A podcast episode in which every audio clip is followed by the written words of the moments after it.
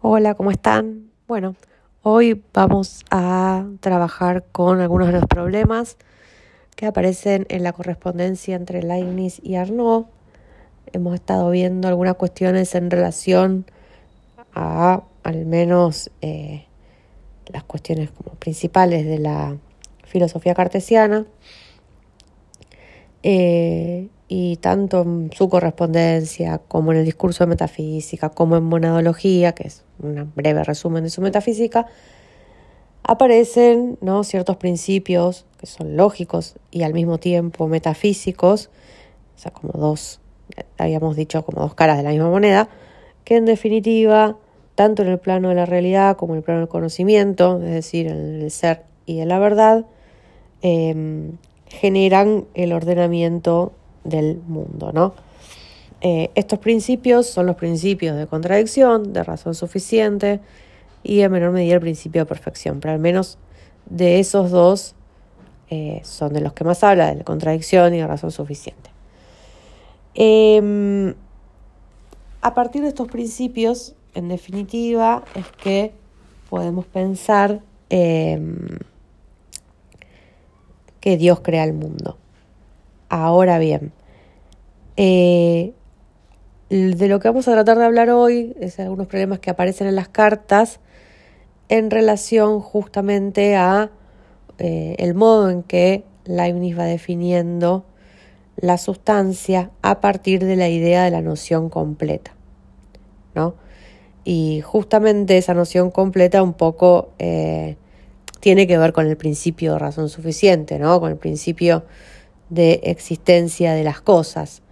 Em, entonces, en definitiva, de lo que vamos a tratar de, lo que vamos a tratar de trabajar es un poco a raíz y a consecuencia de cómo ese principio constitutivo de la realidad, encargado de fundamentar justamente eh, lo real, ese principio que es garantía de la estructura racional, en principio de lo real, eh, es lo que nos va a permitir también pensar justamente en esta idea de noción completa, ¿no? Leibniz va a definir, bueno, si bien hay como varias aristas de la definición de sustancia que uno puede pensar, eh, en las cartas que vamos a tomar hoy aparece justamente la idea de sustancia como noción completa. Entonces, ¿qué es en principio esa que es una noción completa? Para Leibniz justamente la noción completa tiene que ver con aquello que puede nombrar al individuo real, ¿no? A lo individual, a, no sé, la noción completa no es triángulo, la noción completa es este triángulo blanco que dibujo acá. Eh, esa noción completa entonces es todo lo que se puede predicar con verdad de ese sujeto individual. Entonces la noción completa, en tanto definición de sustancia, hace referencia a esa individualidad, mientras que la noción incompleta hace referencia a las propiedades, en definitiva, de un individuo, ¿no? Em, por ejemplo, no sé, ser mujer, lo que sea, tiene que ver con, con las propiedades de ese sujeto individual. Entonces, eh, un problema que va a aparecer y que Arno le va a marcar, un poco lo estuvimos viendo en clase, tiene que ver con que justamente eh, si la noción completa es todo lo que se puede predicar con verdad de un sujeto, si la noción completa es aquello que nombra al individuo y todo lo que le pasa y lo que le va a pasar, entonces no hay libertad. Eh, la línea en principio va a decir que no, va a tratar de pensar esto, como hablábamos la otra vez, ¿no? Eh, hay libertad en tanto justamente no puedo conocer todos mis predicados futuros. Y como lo ignoramos, nos movemos como en un plano de cierta libertad, aunque no tenga que ver per se con la ignorancia, pero bueno, tiene en definitiva eh, que ver con esta cuestión, ¿no? Para poder sostener el plano eh, de la acción libre, incluso ante esta idea de individuo basado en la noción completa.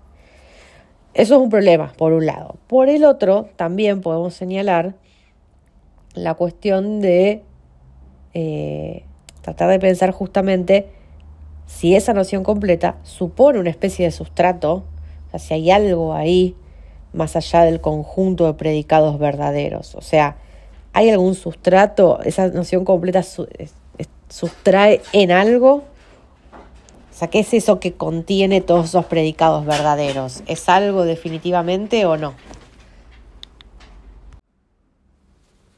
Bien, entonces es allí donde eh, esta pregunta nos va a llevar a pensar justamente cuál es la relación entre eh, esa noción completa y la idea que aparece aquí de forma sustancial. O sea, si hay un sustrato a eso, hay un sustrato en el, digamos, hay algo que contenga todos esos predicados, bueno, si lo hay, es esa forma sustancial de la que Leibniz habla en estas cartas.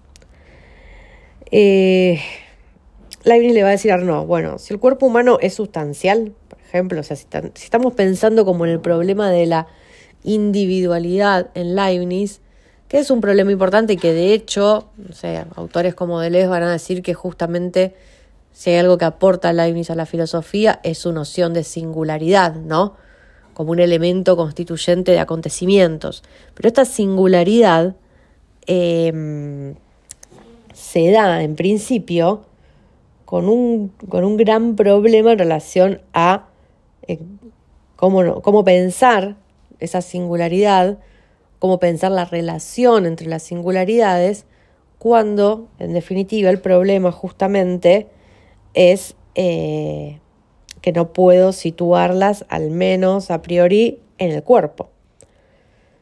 Si el cuerpo humano es sustancia, va a decirle Leibniz no, entonces esa sustancia no puede estar fundamentada en algo extenso.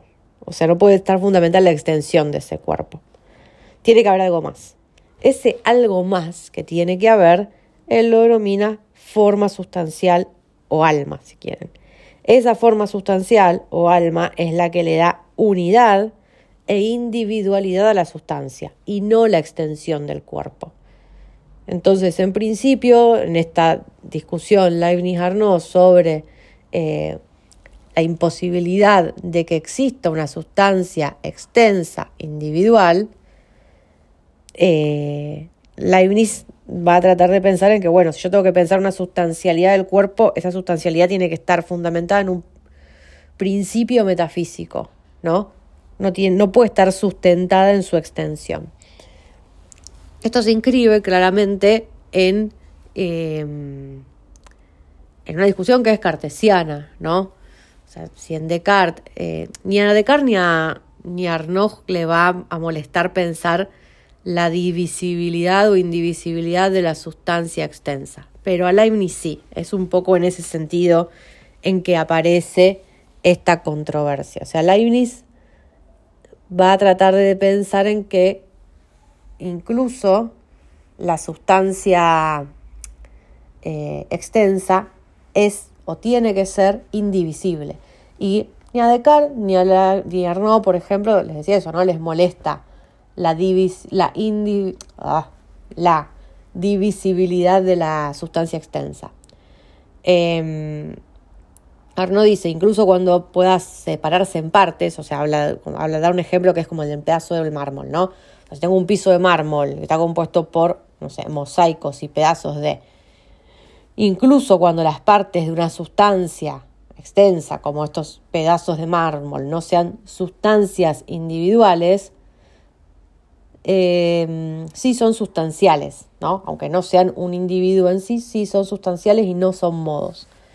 Em, entonces, en ese sentido, como para Leibniz esto claramente no es posible, la, justamente la divisibilidad de la sustancia extensa es la que lo hace, hace que la extensión no, no pueda ser esa, ese fundamento, ese sustrato de lo sustancial. Eh, es que contesta y es que da esta idea de la, de la forma sustancial. Ahora no ahí presiona a Leibniz eh, y le pregunta justamente sobre la forma sustancial y su supuesta habilidad como para producir sustancias materiales o entidades. No, porque un poco el problema que va a aparecer acá para Leibniz es ese. Eh, que sí, la, la idea justamente del cuerpo, ¿no? O del. Si el cuerpo humano y su, la idea de que el cuerpo humano sea sustancial deriva en un punto o está fundada en ese algo más, ¿no? En esa forma sustancial, para, eh, para no, por lo menos esto es un problema. Eh, y Leibniz lo reconoce, ¿eh? no es que no, le dice, ok, sí, entiendo que esto que estoy diciendo tiene cierta dificultad, pero la, extensión pensada de modo cartesiano también tiene su dificultad, que es la imposibilidad de sustanciar las partes de la extensión en tanto son partes de un todo, ¿no? Entonces, el ejemplo que le da Arno, decíamos, es esto, que pasa justamente con la forma sustancial, entonces cuando rompo un mosaico de mármol, ¿no? Supónganse que tengo como un mosaico de mármol y que se parte en dos pedazos.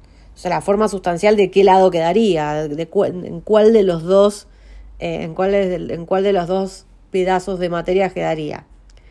Eh, y la Biblia va a decir, bueno, no, yo no estoy pensando en el mármol cuando hablo de forma sustancial.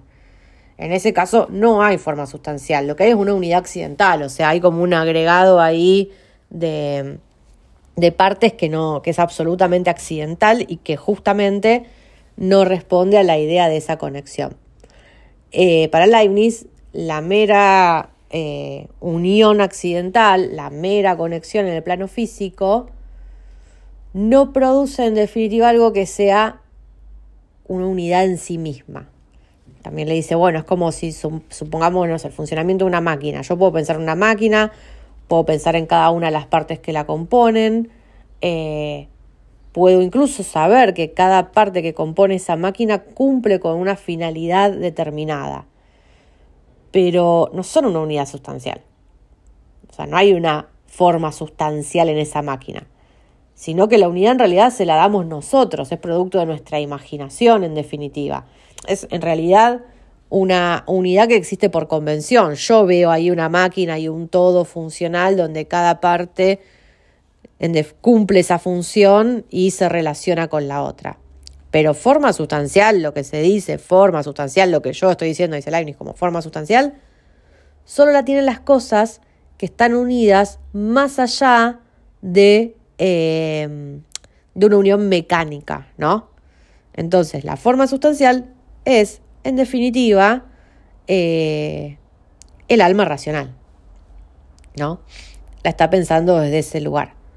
Entonces, como es, como esta forma sustancial lo que da es una unidad genuina y no accidental, solamente puede estar presente en seres animados, es decir, en seres que tengan alma y cuerpo, o sea, forma y cuerpo. Ahora, justamente la cuestión va a ser qué hace de ese cuerpo un cuerpo, ¿no? Y qué, hace de ese cuerpo un cuerpo de esa... Eh, que, lo hace un cuerpo y además que lo hace perteneciente a esa unidad o que hace que esa unidad sea efectiva, formal, genuina y no accidental.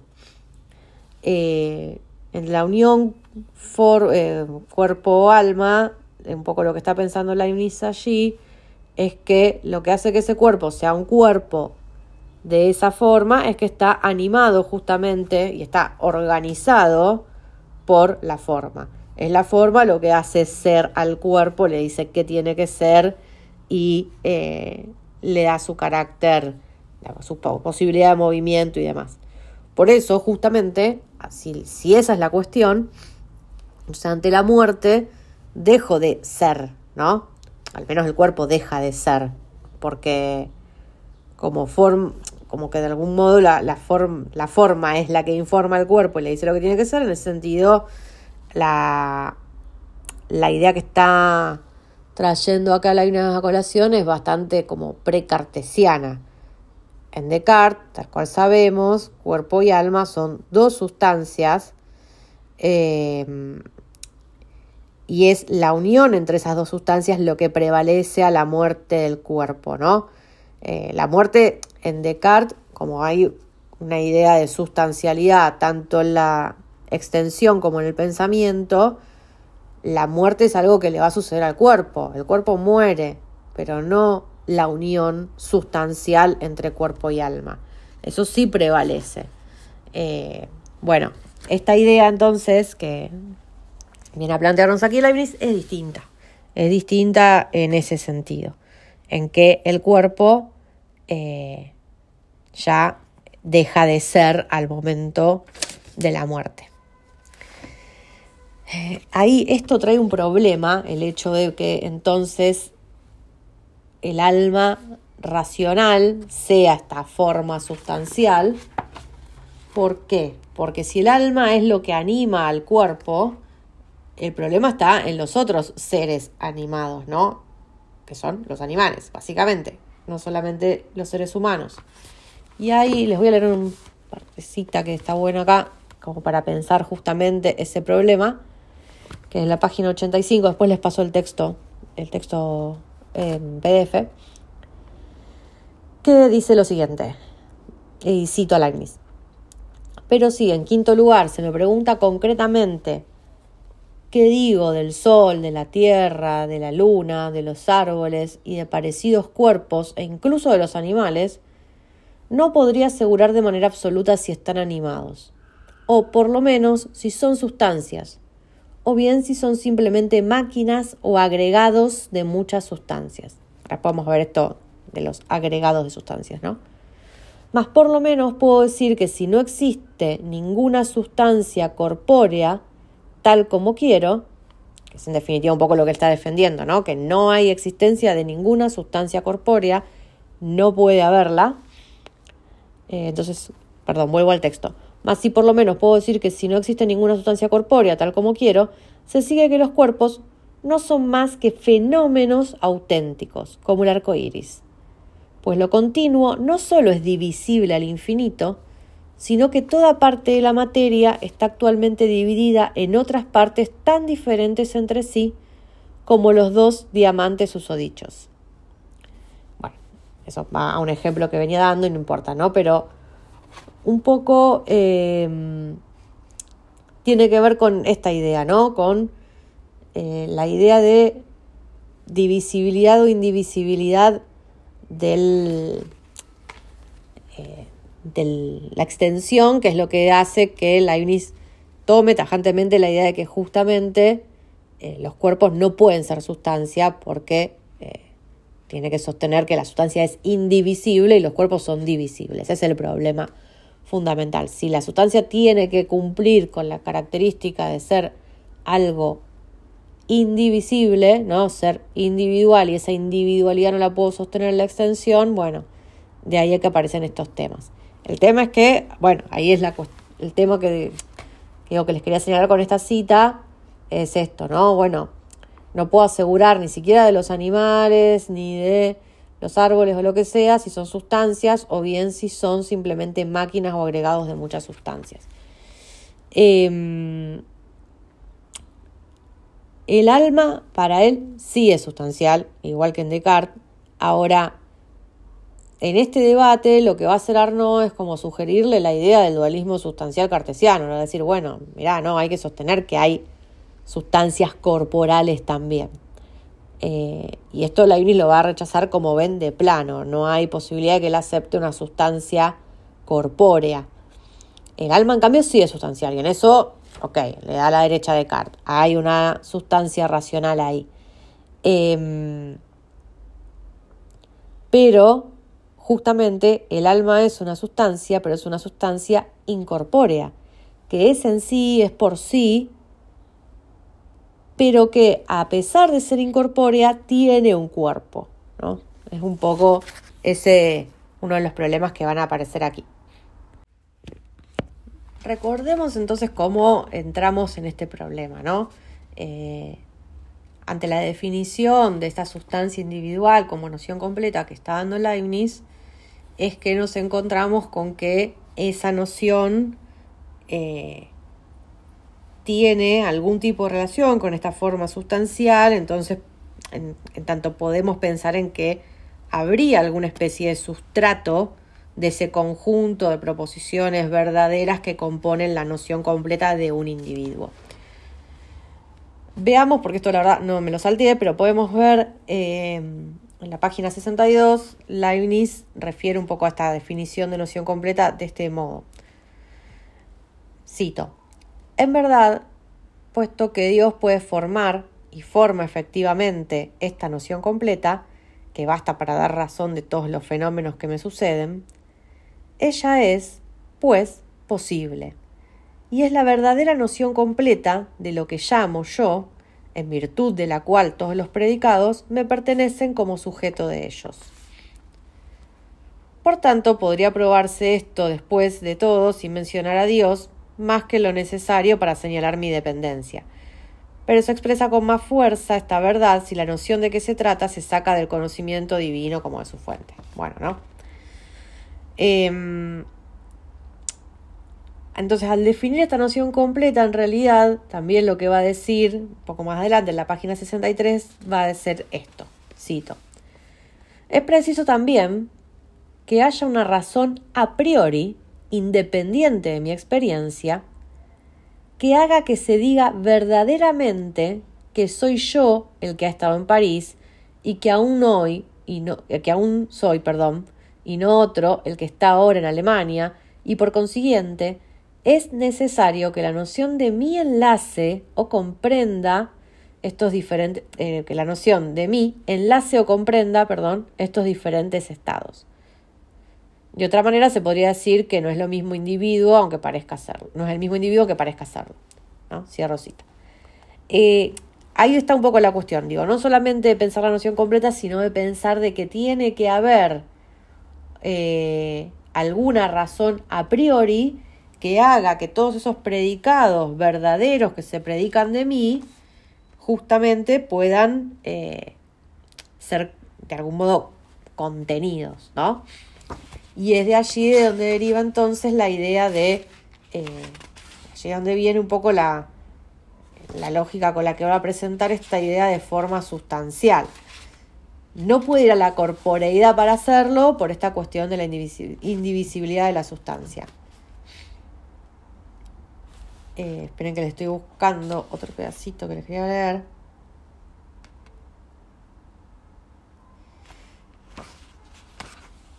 Bueno, no, pero en el mismo sentido, la página 70 va a hablar de la forma sustancial de este modo.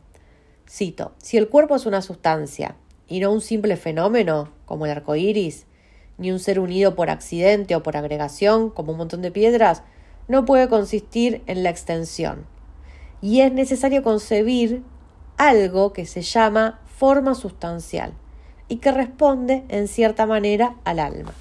Cierro cita. Y dice un poquito más adelante, porque esto es interesante de pensar como las razones metafísicas. Hay que pensar siempre en la naturaleza matemática y mecánicamente, con tal que se sepa que los principios mismos o las leyes de la mecánica o de la fuerza no dependen solo de la extensión matemática, sino de algunas razones metafísicas. Cierro cita. Las dos, que leí recién, son la página 70. Digo, las dos tienen como esta misma lógica de ir como eh, suponiendo que ante, esta, ante este problema, digamos, de, eh, de la divisibilidad de la sustancia corpórea, bueno, para Leibniz entonces la sustancia tiene que ser incorpórea. incorpórea. Y esto le va a traer como, bueno, un problema también en relación a, la unión de cuerpo y alma como lo que estábamos pensando recién. En esa discusión, en ese debate acerca de la unión de, cuerpo y alma, donde Leibniz rechaza, obviamente, la sugerencia del dualismo cartesiano, que Arnaud le va, le va mencionando en sus cartas, eh, podemos pensar un poco, no sé, la noción incluso de Tomás, de Santo Tomás, ¿no? Que también eh, es mencionado por Leibniz. La parte racional del alma para Santo Tomás podía existirse para el cuerpo, a pesar de que todavía podía sostener una unión sustancial cuerpo y alma. O sea, no sé si recuerdan esto de medieval, pero en un punto eh, Santo Tomás, recurriendo a la metafísica aristotélica, esa concepción antropológica un poco juega con que cuando muere el cuerpo, eh, se puede sostener todavía la unión sustancial entre cuerpo y alma porque solo la parte racional del alma es la que existe separada del cuerpo. Las otras partes del alma existen con el cuerpo y ahí puedo pensar esa unión sustancial, pero puedo sostener la inmortalidad del alma, al menos de la parte racional del alma. ¿no? Eso pasaba, eh, digo, en torno a la, a la mm, concepción antropológica de Santo Tomás de Aquino. Ahora, para Descartes y para Leibniz también, el alma es sustancial, o sea, es independiente del cuerpo. O sea, ¿es para Leibniz el alma una sustancia incorpórea? Sí. Pero el tema es que siempre tiene un cuerpo. Entonces a Leibniz lo que no le cerraba es justamente la divisibilidad de la sustancia externa cartesiana. Por eso introduce esta idea de forma sustancial. Las sustancias para él son absolutamente indivisibles, o sea, no hay duda de ello. Entonces ahí es donde se genera su problema. Eh, ante esta idea justamente de forma sustancial que está conectada con, eh, o está pensada como el alma, o la parte racional del alma también, hay que ver ahí justamente qué conexión tiene con la inmortalidad, ¿no? Si, es si se da del mismo modo en que, se pueda, que podía ser pensada en Santo Tomás. Eh, por un lado, Arnaud no tiene problema, justamente está feliz con la idea de que em, el alma sea individual y sea inmortal en el caso del alma humana, no tanto en el caso justamente de eh, el alma o esa forma sustancial, en tanto sea algo que anime eh, otros seres vivos, los animales. Eh, en relación a la sustancia extensa, Arnaud sí va a aceptar la indivisibilidad solo en el caso del cuerpo humano. ¿No? ¿Por qué? Porque si yo puedo dividir el cuerpo, dicen dos, bueno, hay ejemplos que están buenos en, ese debate que va armando con Leibniz, que dice, bueno, yo puedo dividir el cuerpo en dos, no voy a tener dos cuerpos iguales, tengo dos partes, ¿no? Y esas dos partes no hacen a la eh, sustancialidad de un cuerpo. Entonces, eh, puede sostener la idea de la iniciana de que las sustancias son indivisibles pero solo en el caso del cuerpo humano. Eh, ahora, entonces la sustancia externa acepta la indivisibilidad, sí, pero no de toda sustancia extensa, sino en el caso del cuerpo. Lo que no acepta justamente es la inmortalidad, obviamente, de la sustancia extensa, ni siquiera, eh, ni siquiera para el hombre. Ahora, eh, para Leibniz, en este, en este caso, el cuerpo, entonces, si estaba, eh, habíamos dicho que tanto eh, cuerpo como alma estaban en los seres animados, para él había una unidad genuina entre cuerpo y alma, ¿no? No, era no, no tenía que ver con una unidad accidental, sino que es justamente la forma sustancial, el alma, la que anima y organiza al cuerpo, ¿no?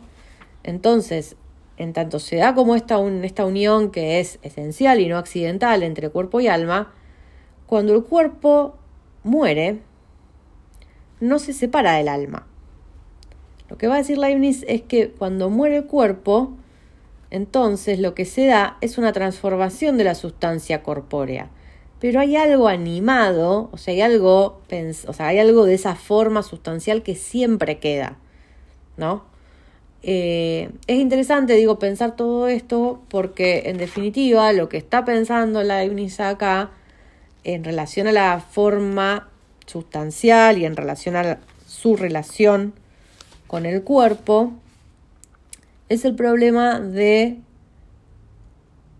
la mate, o sea, como el estatus ontológico, o sea, el estatus de realidad que podría tener esa realidad extensa, si quieren, esa materialidad, que es la extensión, y con la que se pueden formar sustancias corpóreas.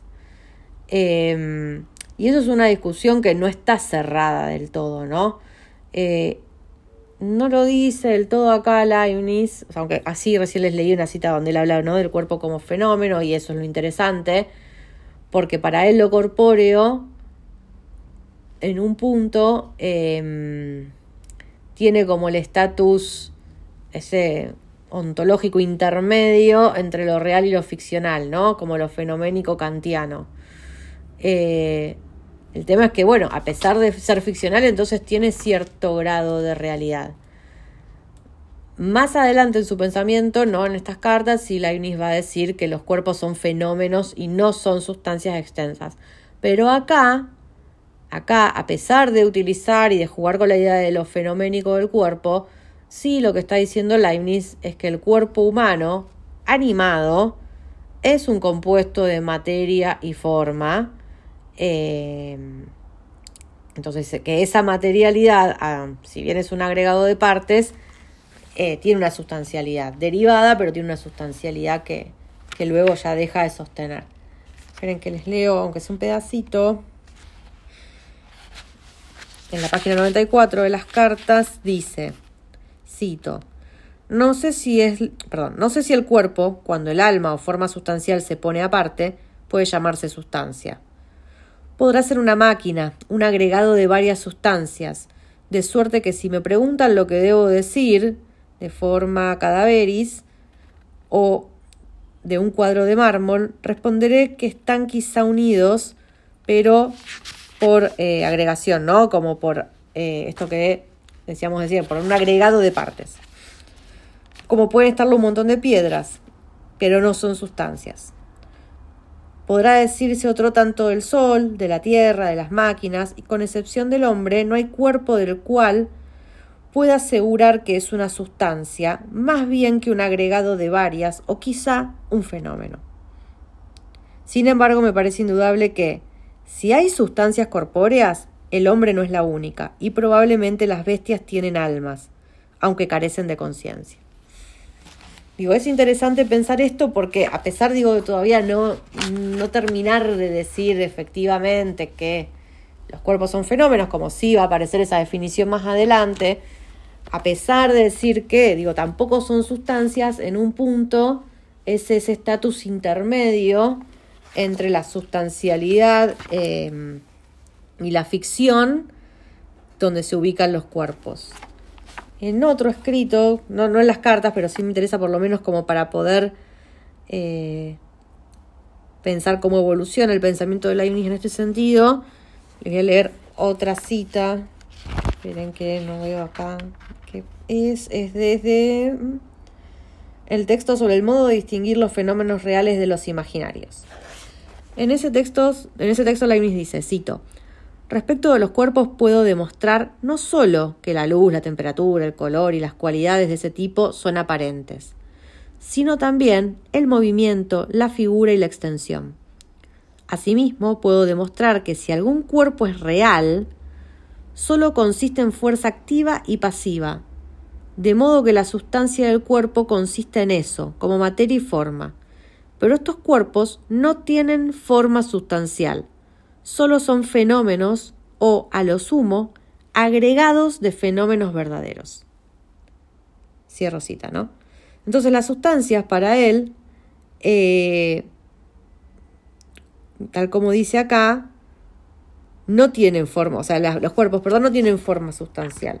Las sustancias tienen alguna materia, si si la hay, es una materia metafísica, voy a hablar como en, estos términos. Eh, esto más adelante, por eso digo, es interesante después ver cómo va, cómo va el mismo autor también como repensando estas cuestiones. Pero con la pregunta que sí me gustaría como que podamos pensarla al menos es, es esa, ¿no? Es la de pensar eh, qué tipo de... Mm, de sustrato tienen los individuos en tanto son nociones completas, ¿no? Eh, ¿Qué tipo de estatus tiene entonces la materialidad extensa con la que se forman esas sustancias corpóreas? En definitiva, si existen o no. Eh, eso me parece que, es interesante, sobre todo porque sí, como les decía, eh, podemos pensar a Leibniz como un filósofo de la singularidad, ¿no? Em, si lo podemos pensar de ese modo, hay que ver, bueno, desde dónde partimos para pensar la individualidad de ese singular, si no podemos partir de cuerpos, ¿no? Eh, te les va a hablar de que los individuos son para Leibniz puntos metafísicos, ¿no? Relacionarlo también con esta idea de monada. Eh, pensando justamente ese punto metafísico como el lugar donde se condensan todas las singularidades posibles y convergentes, ¿no?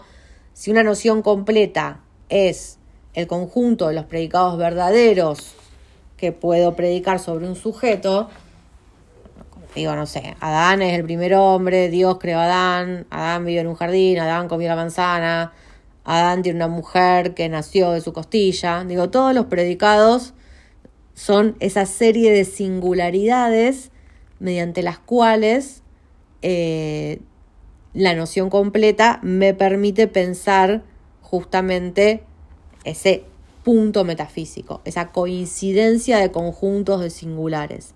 Entonces la, la individuación es el proceso que, digo, o por lo menos el resultado de hacer coincidir justamente cada uno de estos predicados verdaderos que se predican de un sujeto. O sea, cada uno de estos predicados condensado eh, hace la individuación de este punto metafísico, pero no el cuerpo.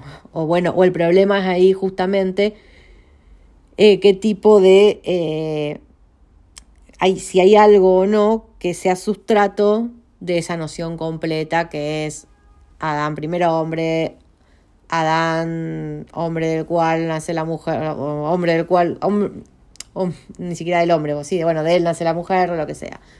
Adán como Adán que vive en un jardín, Adán como Adán que comió la manzana, digo, toda esa serie de singulares, todas siempre, perdón, de predicados que corresponden a su singularidad, eh, como de algún modo pueden pensarse a partir de un sustrato o no, ese sustrato puede pensarse o no con cierta materialidad.